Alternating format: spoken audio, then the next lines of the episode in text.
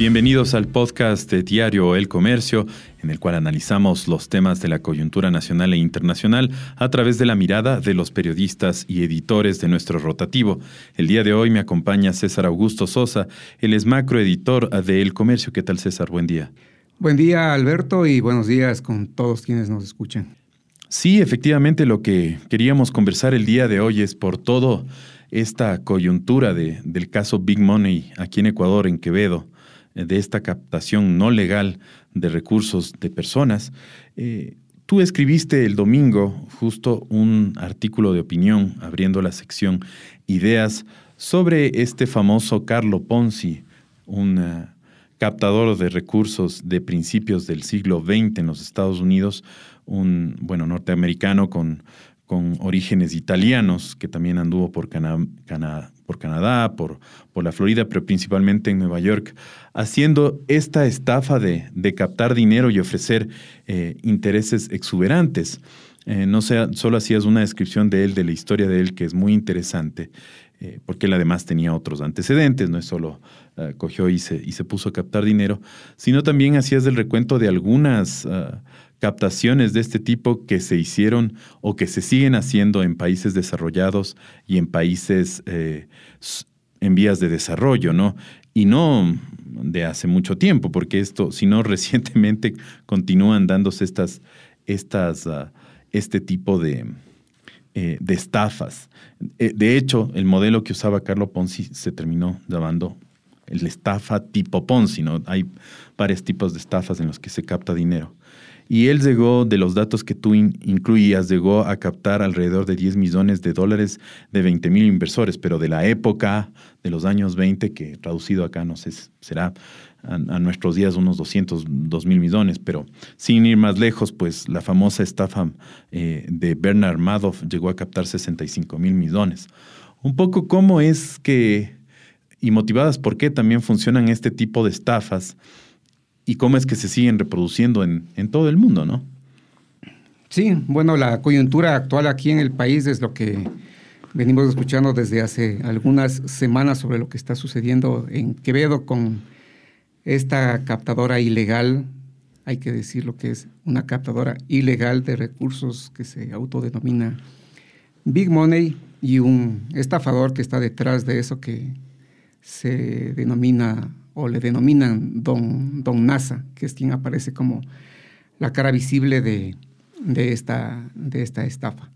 Y hay que decir que se trata de una estafa y que se trata también de una, una captación ilegal de recursos. Y el esquema que se utiliza, o que muchos lo han denominado un esquema Ponzi, otros le denominan un esquema piramidal, en definitiva el, el nombre lo que, único que, indica es de que es un sistema que sirve para estafar y básicamente porque es un sistema insostenible, donde el común denominador que existe es que ofreces un atractivo, en este caso una tasa de interés muy, muy alta, y comienzas a captar dinero de personas incrédulas, en, aparentemente incrédulas, porque creo que Muchos sabían a lo que se metían, pero, pero con la esperanza de poder captar ganancias en el muy corto plazo y salir corriendo. Y para que esto de alguna forma pueda aguantar durante un, un poco tiempo, se necesita que mucha gente entre a poner plata y con esa plata pagar a los primeros depositantes. Y para que se siga sosteniendo necesitas cada vez captar a un número muchísimo, muchísimo mayor de depositantes. Entonces, el famoso esquema Ponzi es lo que me llamó a mí la atención, un poco contar quién fue este, este personaje. Y leí un par de artículos muy interesantes donde describen esta persona que fue a Estados Unidos, decían, con 200 dólares y en el trayecto ya perdió buena parte de la plata y llegó con dos dólares y medio a Estados Unidos trabajó de camarero en algunas cosas.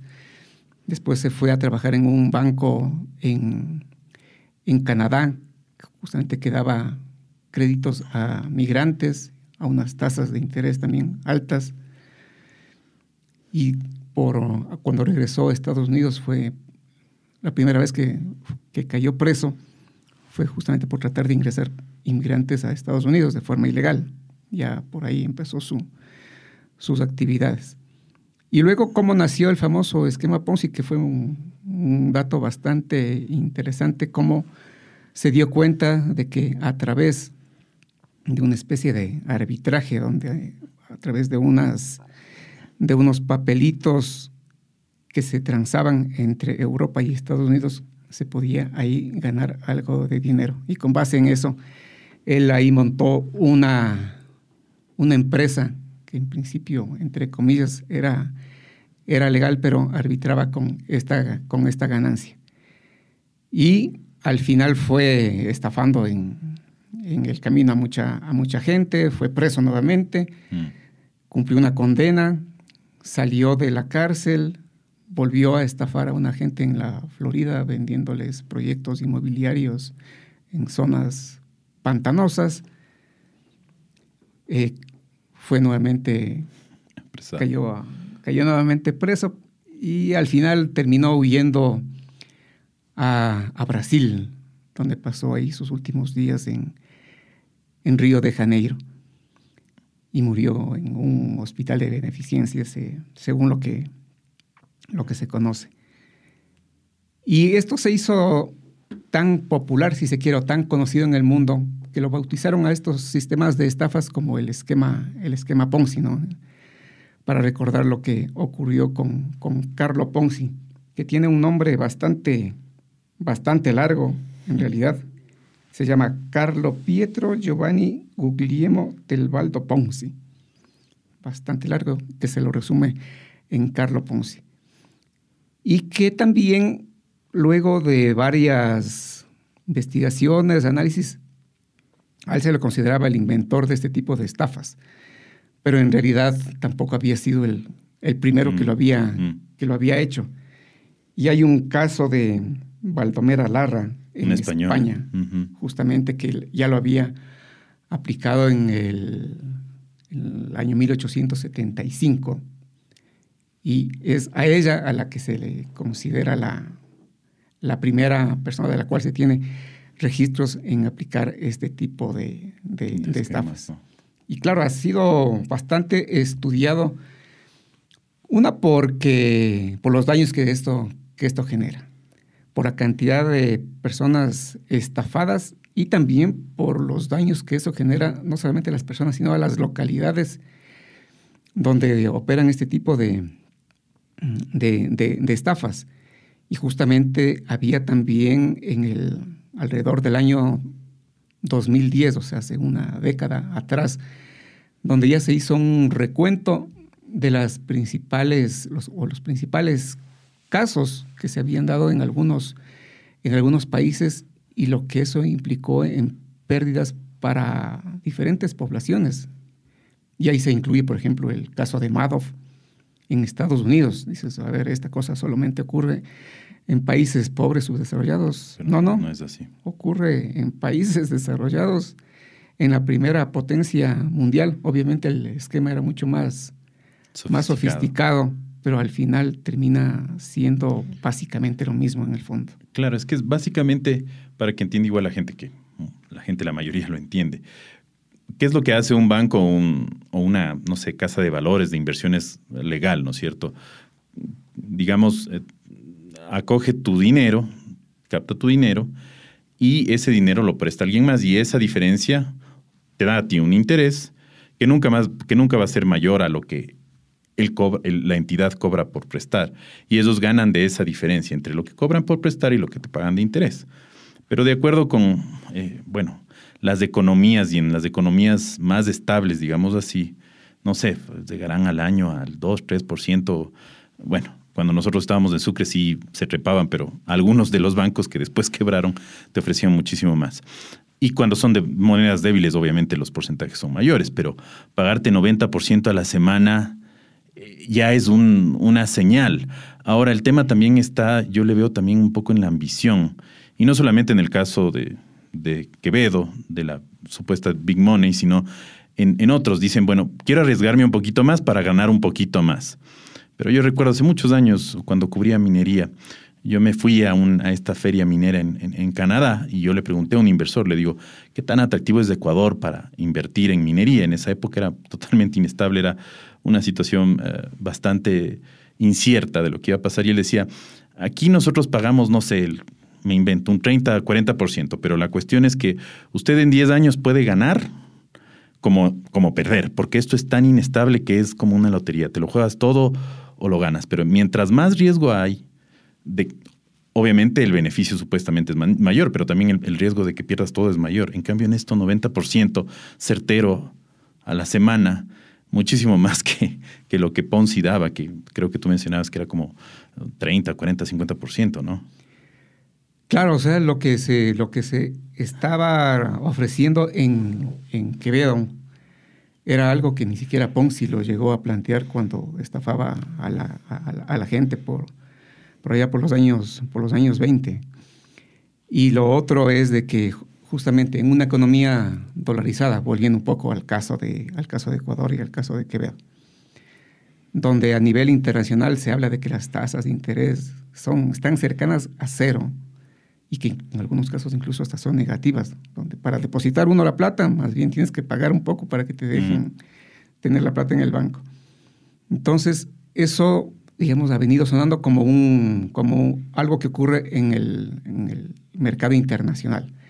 Y ya viendo en el mercado local, en el caso ecuatoriano, o sea, uno entra, por ejemplo, a la página web del Banco Central y puede ahí buscar y ver cuáles son las tasas de interés que están vigentes en el mercado. Y te aparece ahí una división, cuánto están pagando los bancos en general, las cooperativas, las mutualistas y uno se fija en la tasa pasiva, que es la, que, la tasa que le paga la institución financiera al cliente por dejar sus recursos ahí. Eso se llama la tasa de interés pasiva. Entonces uno ve, ve ahí y por lo general las cooperativas son las que más las que mejor tasa de interés te, te, pagan. Y en promedio el máximo, el máximo que yo vi en, la página web del Banco Central era de 9.52% anual. Y eso es algo que hay que, que, hay que, poner, eh, que poner énfasis. Es tasa de interés anual. ¿Para qué hago, este énfasis? Es un poco para marcar la diferencia con lo que se estaba ofreciendo en esta empresa denominada Big Money, porque ahí ofrecía 90% de tasa de interés semanal. Entonces, no vamos a entrar en detalles de cómo se calculan las tasas de, interés o cómo se convierte el equivalente de una tasa semanal, semanal a una tasa de interés anual. Pero haciendo más o menos los cálculos, una tasa de interés del 90%, que de por sí ya resulta bastante alto, equivale a una tasa de interés anual de 31.274%. O sea, si este señor Don Nasa te, cogía depósitos de un dólar, vos ponías un dólar y al año 31 mil, supuestamente. Claro, entonces para tener una unidad, un banco, una cooperativa, así, imagínense la, la, mejor tasa de interés que pueda ofrecer una institución financiera en el, en el país, 9,5 digamos, redondeando 10%. Es la tasa más alta que uno podría encontrar en una institución financiera formal, tasa de interés anual. Y Don NASA te está ofreciendo 31.274%. O sea, comparando cosas similares, ¿no? Tasas anuales con tasas anuales. Entonces, a lo mejor, digo, uno intenta ahí imaginarse el 90%, se le queda en la mente a alguien un poco incauto y dice, bueno, capaz que hay algo que rinde el 90% capaz si el tipo invertía en bitcoins y el bitcoin por ahí, que es tan volátil, se disparó en un periodo y se llegó prácticamente a duplicar su valor, pero en, cuestión de meses, ni siquiera de semanas, y llegó a valer el, el, doble, pero ya una inversión así de, así de riesgosa. Y igual como subió, cayó. cayó Entonces, olvídate que por ahí hay, hay posibilidades de tener un negocio así de, de rentable y que sea sostenible en el tiempo, o sea, que eso siga creciendo de forma exponencial. Hacía más o menos los cálculos y también hay un, un video interesante en, en, YouTube donde uno más o menos dice, si tienes mil dólares ahorita, ya, y vas y le depositas con Don NASA, y te esperas más o menos, creo que eran unos cinco o seis meses, dejas mil dólares a la semana, ya tienes mil novecientos dólares, ¿no es cierto? Con el famoso 90% de interés semanal. No topas la plata y sigues ganando el 90%. A la semana 35, me parece, o 36, pero te pagabas unos 5 o 6 meses, ya tenías una fortuna igual a la de Jeff Bezos, que es el hombre más rico del, planeta. y te esperabas unos dos mesecitos más y ya tenías la fortuna de los 50 personas más ricas del planeta. Junta. Junta, así, según la revista Fortune que, que revisé para, para el artículo que, que, escribí. Entonces dice, o sea, resulta es que por un lado gracioso, por ni actividades ilícitas, ni no rinden tanto, es imposible. O sea, en el, o sea, no creo que haya ni, ni en el mercado ilegal. Exactamente. Algo que te pueda generar tanta. Y, claro, este, este detalle, detalle que tú mencionas es que para que este esquema funcione, la gente tiene que dejarle la plata ahí.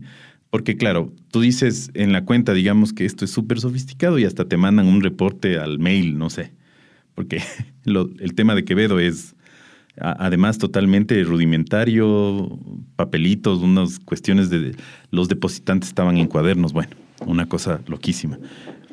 Pero si es que así a ti te, mandan y te dicen, muy bien, depositaste los mil dólares en la primera semana, tienes mil novecientos, entonces con esos mil novecientos que realmente no existen, tú te ilusionas y, sigues dejando. Y entonces la cuestión es que nadie saque o que saquen muy pocos.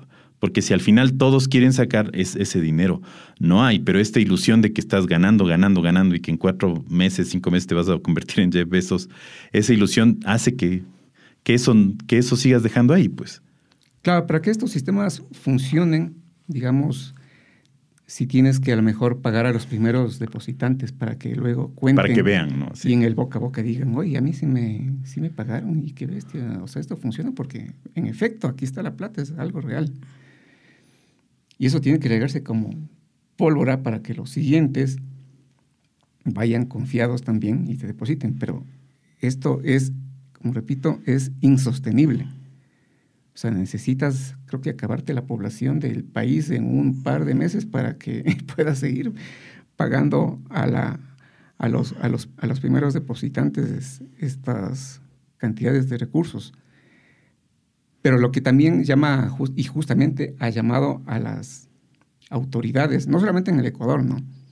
En otros países que han registrado este tipo de, de estafas, es que se tiene que actuar inmediatamente porque justamente esto a la hora que se conoce y comienza a crecer, crece exponencialmente.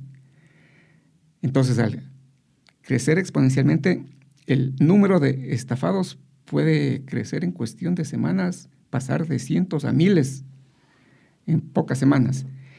Y en algunos casos que se mencionan a nivel internacional, cuando ya adquiere dimensiones de miles de estafados, la gente obviamente no se queda, no se queda quieta, comienza a protestar. Y de hecho ha habido protestas en, otros países que han terminado con muertos, han terminado causando conflictos sociales e incluso políticos. Hubo autoridades que les destituyeron en otros lados y te causa un clima social muy, muy agitado que puede en algún momento descontrolarse. Y es por eso que el llamado es a las autoridades a actuar rápido. Y eso tiene, creo que yo, una doble, doble responsabilidad. Por de las autoridades, por un lado, en, actuar rápido, pero creo que también de la ciudadanía de tener un poco más de conciencia, de reflexionar un poco más y, darse cuenta de que hay, hay ofertas como estas que son descabelladas, y podrían generar o podrían también la ciudadanía dar las alertas a, tiempo para frenar a tiempo también estas, estas estafas. ¿no? Eh, de lo que hemos por ejemplo, conversado con la superintendenta de, de bancos recién hace un par de semanas. Les llegaron las, las alertas. Estamos hablando de que de mediados de junio. Mediados de junio, a lo mucho. Y según quienes están en Quevedo, cuentan que este tema empezó alrededor de mayo. Entonces ya hubo un tiempo de ahí de gestación y por eso son las fotos que hemos visto de kilómetros de gente, de autos por ahí, en principio depositando la plata donde Don NASA. Y luego los kilómetros de gente igual reclamando, reclamando equivocadamente a las autoridades que le cerraron el negocio a Don NASA. Claro. O sea, y Don NASA aparentemente sigue, que ese es el otro, el otro dato curioso, que este tipo de estafadores actúa muy para ganarse la confianza de la gente. Eh, financian clubes deportivos, entregan canastas a, necesitados, de alimentos, tienen una cercanía, se hacen ver como los, los que están preocupados por la, por la gente pobre y de hecho utilizan parte de esa de, esos recursos para hacer obras de beneficencia, de ayudar a gente, a gente humilde. Entonces, la gente humilde ve ese tipo de, de actos y dice, esta persona parece que tiene buenas intenciones, miren cómo atiende gratuitamente a la gente, entonces le ve bien y lo defiende incluso. Claro, no, no. Es terrible, ¿no? Y bueno, hay más sofisticados que también yo ando queriendo escribir justo, quiero, quiero escribir uno de estos artículos para ver cómo se ganan incluso ya siendo unos estafadores, pero totalmente identificados, se ganan ciertas, o quieren seguirse ganando cierta simpatía con una serie de, de actos, ¿no? Y, y, es lo que este, este señor está haciendo, que ahora está a buen recaudo, que le han llamado a declarar voluntariamente, pero eh, eh, Claro, ya se descubrió esto y ya hay mucha gente que debe estar muy preocupada, ¿no? Claro, esa es la otra, la, otra parte que eh, de este tipo de estafas, o sea, la gente va a tener que asimilar de que va a perder buena parte de sus, de sus depósitos porque en definitiva no va a haber plata para, para pagar lo, ofrecido, porque eso es insostenible. Ni, siquiera de los capitales, ¿no? De los capitales. Si es que logran recuperar algo de los capitales y la otra son, que es un tema más de, teoría, de especulación, rumor que igual existe, porque dices algo que, que se ofrezca de esta magnitud y que se haya estado pagando y que adicionalmente salga plata para hacer obras de beneficencia o de caridad con gente pobre, de algún, de algún lado tiene que salir esa plata. Mm. Y probablemente no sea solamente de quienes fueron a depositar sus recursos donde en esta empresa y a lo mejor haya ahí dinero de otras fuentes ilegales de, recursos y que se estén utilizando este tipo de empresas para lavar dinero o algo por el estilo, que es algo que creo que están igualmente investigando en la, en la fiscalía. Entonces, este caso creo que no va a ser el, no va a ser el último. La historia en Ecuador ya tiene algunos antecedentes, pero y en otros países ha ocurrido. Entonces, creo que los vamos a ver de vez en cuando. Sí, sí, sí. Es lamentable, pero lo bueno es que se alerte que se conozca a tiempo, como tú bien señalabas, para que se frene a tiempo y la gente no, no pierda los recursos, sobre todo en este, en este momento tan difícil de la economía, que se den este tipo de cosas es, bastante lamentable y, preocupante. Pero bueno, muchísimas gracias César por participar el día de hoy en el, en el podcast del comercio y por acompañarnos con este tema tan, tan interesante. Muchas gracias, Alberto, y buen día con todos los que nos escuchan. Efectivamente, una excelente jornada para todos quienes se conectaron con el podcast del comercio. También estuvo con ustedes Alberto Araujo, editor de Nuevos Productos. Mañana, un nuevo tema de la coyuntura nacional e internacional. Que tengan una excelente jornada.